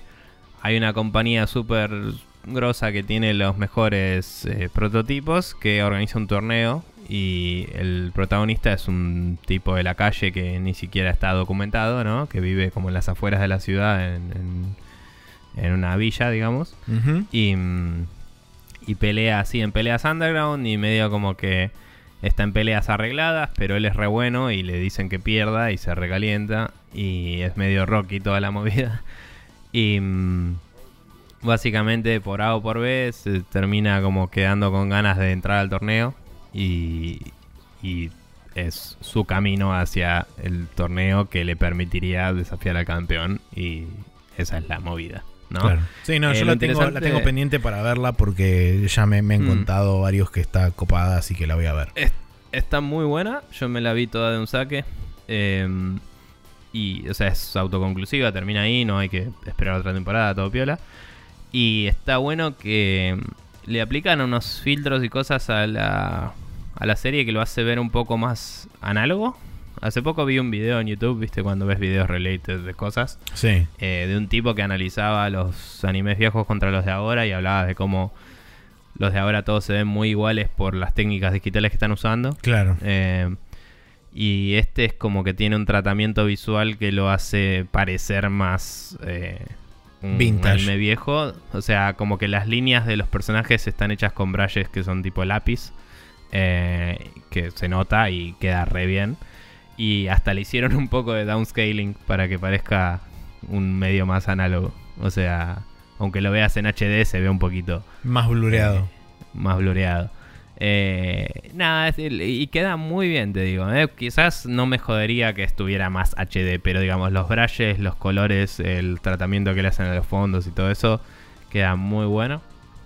Y, y está muy bien hecho. Eh, la historia es un poco trillada, pero está bien llevada. Y, y los personajes están bastante piolas. Y nada, hay melodrama, hay piñitas, y hay plot twists, y hay mafia, y hay eh, nada, eh, honor y pelea. Perfecto. Así que sí, eh, muy recomendable y si la ves y te gusta, te recomiendo que veas Rocky porque creo que todavía no he visto Rocky, ¿no? vi fragmentos de varias, sí. pero sí. Si, la ves y quedas hypeado, Maxi, aprovecha y mírate por lo menos Rocky 1 y vas a querer ver los demás. Pero bueno. Esa es mi recomendación para ti y para el resto eh, también, ¿por qué no? Eh, y la otra recomendación que tengo es un canal de YouTube que en particular voy a poner una lista, pero todo el canal es recomendable. Em, que es de un tipo que hace tutoriales de pixel art y de y un poquito de 3D también tiene. Eh, y hace tutoriales en Photoshop y en el programa que yo uso que se llama Sprite el A-Sprite, eh, alguna vez lo recomendé, se, escribe A-S-E Prite. Em, que es un programa de pixel art que hace un chabón de acá de Argentina, de hecho. Y mm, es muy usado hoy en día, la verdad que la pegó bastante el tipo este. Y eh, este chabón que se llama em, Mort Mort, el canal del tipo.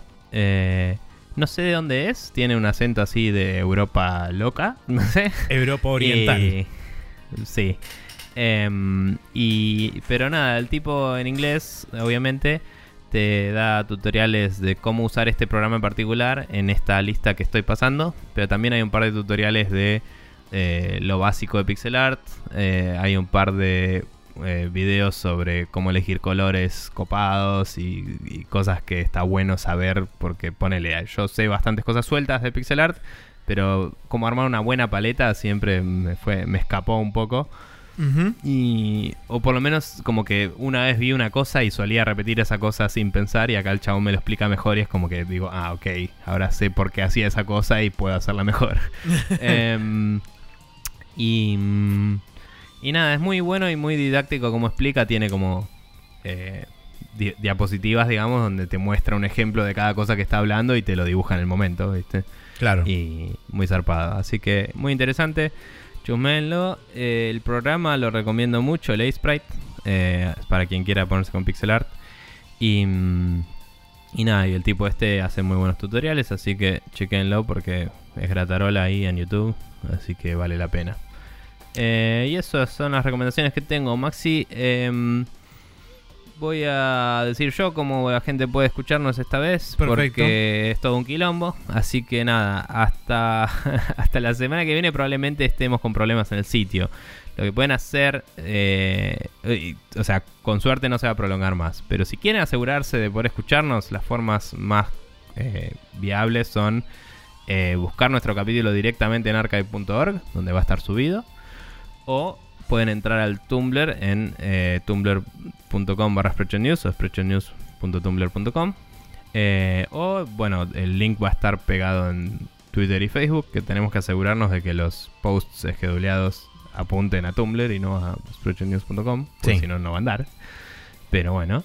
Eh, y el feed va a estar, eh, pero probablemente no accesible. Así que no se suscriban del feed, quédense suscriptos a sprechonews.com barra podcast, que cuando el sitio esté apropiadamente, eh, propiamente, no sé, andando, no me salía una concatenación de palabras correspondiente.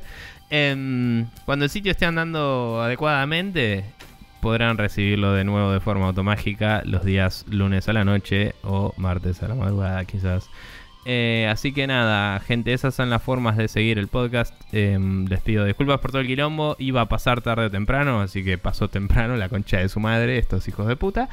Y em, confío en que estará resuelto pronto el tema, eh, tan pronto como me sea posible a mí. Eh, pero aparentemente eh, el mínimo es jueves, porque así lo determina la internet. así que veremos. Eh, eh, quedamos a la merced de la, la reina Los internet este, y de los trámites y la burocracia. Pero bueno, eh, otra cosa no se puede hacer. Preferible que suceda ahora y no que nos agarre desprevenidos y que quizá lo ocurra a, a altas horas de la madrugada cuando nadie puede hacer nada y no existe una forma fácil de solucionarlo. Pero bueno. Eh, entonces nos despedimos sin otro particular. Los saluda atentamente este, yo y nos veremos la semana que viene. Y Nico también lo saludará, supongo que por su parte. Sí, señor. Eh, les deseo una buena semana. Eh, si quieren un pequeño chivo para unos amigos, eh, del día miércoles a la tarde hasta el día domingo va a haber una muestra de juegos varios en el Centro Cultural Recoleta. Eso va a ser desde las 11.30 am hasta las 9.45 pm, aparentemente, todos esos días. Em, según estoy viendo ahora. Y nada, va a haber así como varios juegos que armaron unos amigos y eso en el Centro Cultural Recoleta. Tengo entendido que es gratis la entrada a toda esa situación. Y va a estar bueno y yo voy a ir un par de días, así que quizás me los cruzo ahí. ¿Juegos de Em, videagam o juegos de juego? Eh, de juegos de video, sí. Bien, Em, perfecto. Es, una- es un nuevo concepto que estamos workshopeando. con Me parece No, muy bien, es interesante. Nada, sí, eh, va a estar el Nave Arcade, va a estar el Dobotone, va a estar el Mad Rollers, va a estar el. Eh, ¿Cómo mierda se llama? Eh, Juanito Arcade y. algunos más. Tal vez haya un pinball también que se ama. Sí. Hay, hay un pinball. Un, ah, un pinball que Ah. se llama Cacaborg, que es muy bueno. y, y nada, y hay un montón de movidas así que creo que iban a estar todos. Em, pero nada, está bueno porque son juegos bien argentos y bien eh, copados. También eh, va a haber un arcade que se llama Tumba, que lo arma un amigo.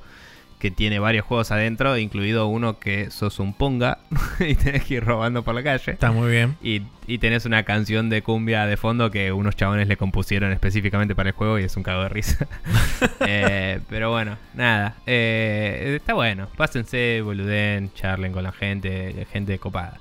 Eso del miércoles al domingo eh, a la tarde de 11.30 a 9.45 pm. Y bueno, ya está. Eh, música de cierre, nos vamos a la mierda. Perfecto. Ahora sí, adiós. Nos vemos la semana que viene.